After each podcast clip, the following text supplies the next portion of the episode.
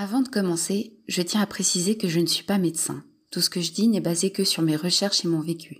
Je n'encourage absolument pas à la prise de médicaments sans suivi médical derrière. Je le déconseille même fortement.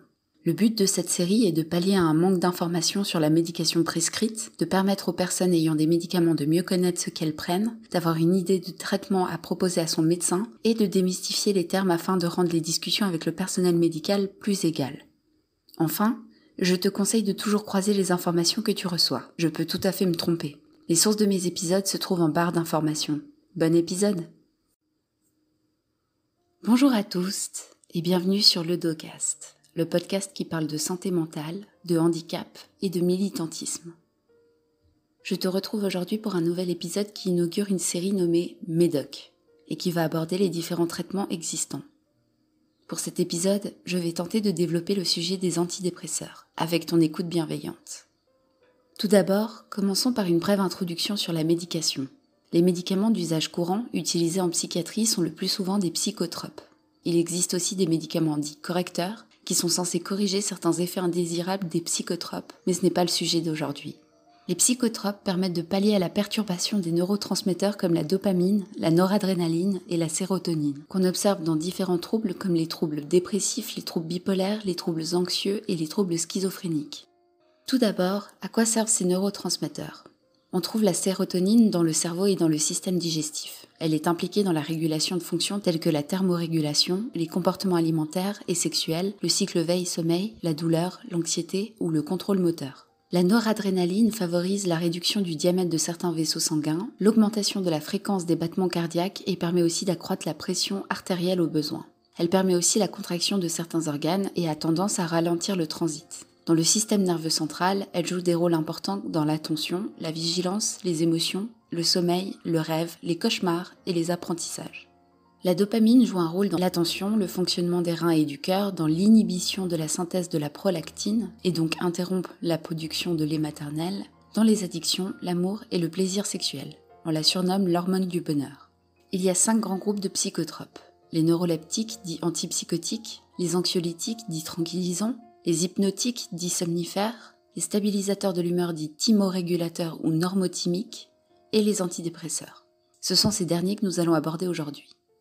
Il y a plusieurs classes de médicaments antidépresseurs. Les ISRS, inhibiteurs sélectifs de la recapture de la sérotonine, les ISRN, inhibiteurs sélectifs de la recapture de la noradrénaline, les IRSN, inhibiteurs sélectifs de la recapture de la sérotonine et de la noradrénaline, proches au niveau mode d'action des antidépresseurs tricycliques, ou TCA, qui eux sont les plus anciens antidépresseurs du marché. Enfin, il y a les inhibiteurs irréversibles de la monoamine oxydase, ou IMAO, qui ne sont plus sur le marché suisse. Commençons par les ISRS. Il y en a six commercialisés en Suisse. Citalopram, escitalopram, fluoxétine, fluvoxamine, paroxétine et sertraline. Leur nom de commercialisation est, dans l'ordre, le séropram, le séroplex, le Prozac, le floxifral, le déroxate et le Zoloft. Ces médicaments sont généralement prescrits dans le cas d'épisodes dépressifs majeurs ainsi que dans le cas de troubles anxieux, comme le trouble panique avec ou sans agoraphobie, le trouble obsessionnel compulsif et le stress post-traumatique. Les effets secondaires les plus courants des ISRS sont les migraines ou céphalées, la sédation et les nausées qui apparaissent chez un prescrit sur trois, mais ces effets disparaissent normalement au bout de quelques semaines. Il y a aussi vomissements, dyspepsie, diarrhée, anorexie, somnolence, vertige, céphalée, nervosité, insomnie, agitation, anxiété. Certains effets indésirables tels que l'agitation, l'anxiété, les nausées et la diarrhée diminuent et disparaissent souvent après une diminution de la posologie. Cependant, ils ont aussi tendance à disparaître spontanément après deux à trois semaines sans réduction de la posologie. Si la somnolence en journée persiste, il faut demander à changer de traitement, notamment si vous devez conduire ou avez un travail. Les nausées peuvent être aussi accompagnées de constipation, de sécheresse buccale. En cas de vomissement, il faut demander à changer de traitement. Il y a aussi des risques de syndrome sérotoninergique. Je cite un article du numéro 105 de Pharma. Il s'agit d'une association d'effets secondaires imputés à un excès de sérotonine.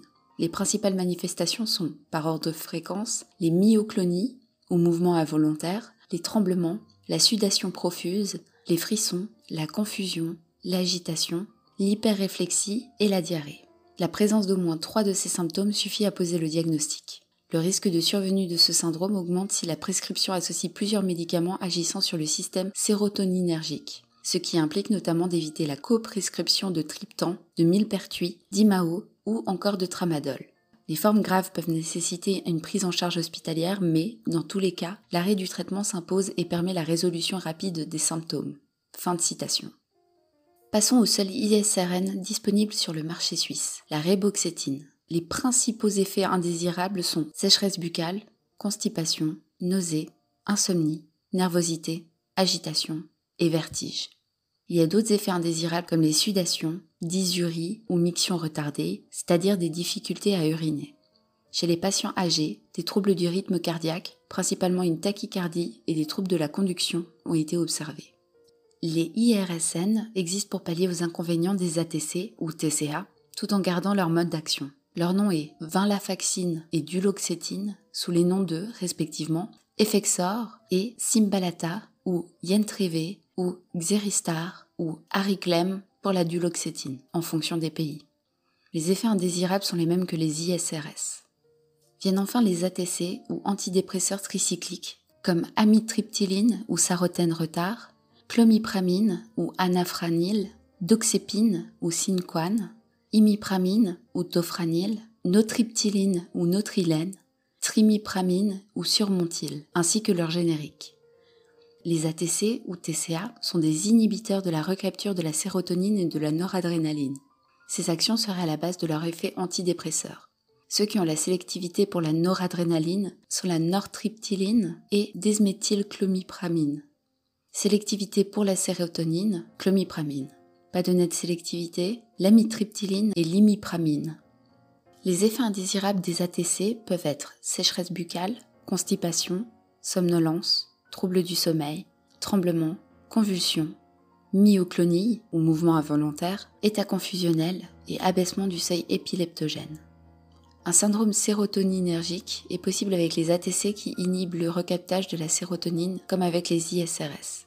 Il y a aussi des risques d'hypotension orthostatique, tachycardie, troubles du rythme et de la conduction cardiaque, sudation, bouffée de chaleur, troubles de l'accommodation, rétention urinaire, prise pondérale et troubles sexuels.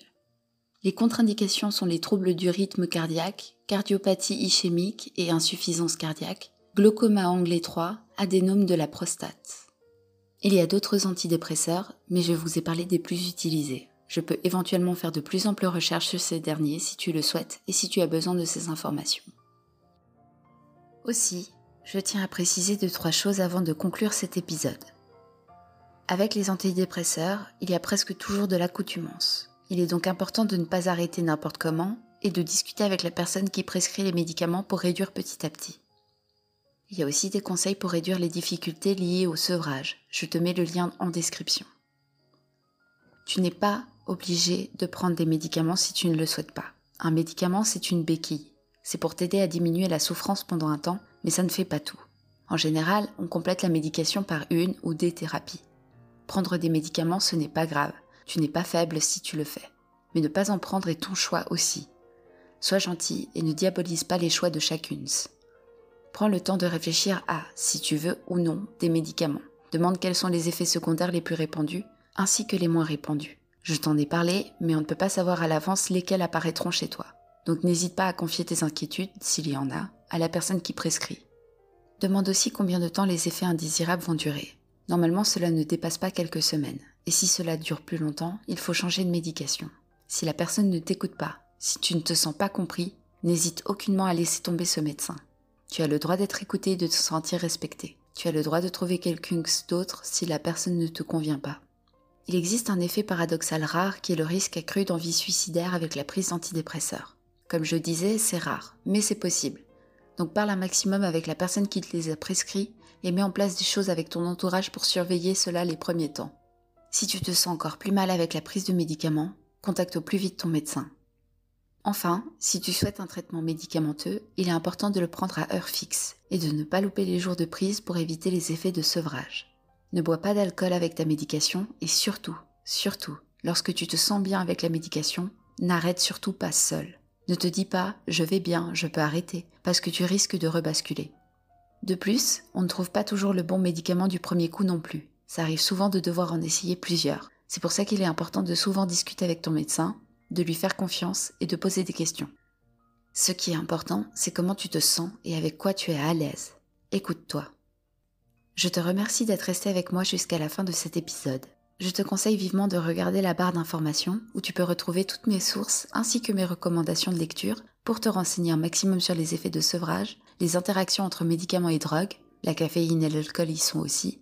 N'hésite pas non plus à laisser un commentaire, à aimer cette vidéo si tu l'as appréciée et à partager si tu le souhaites.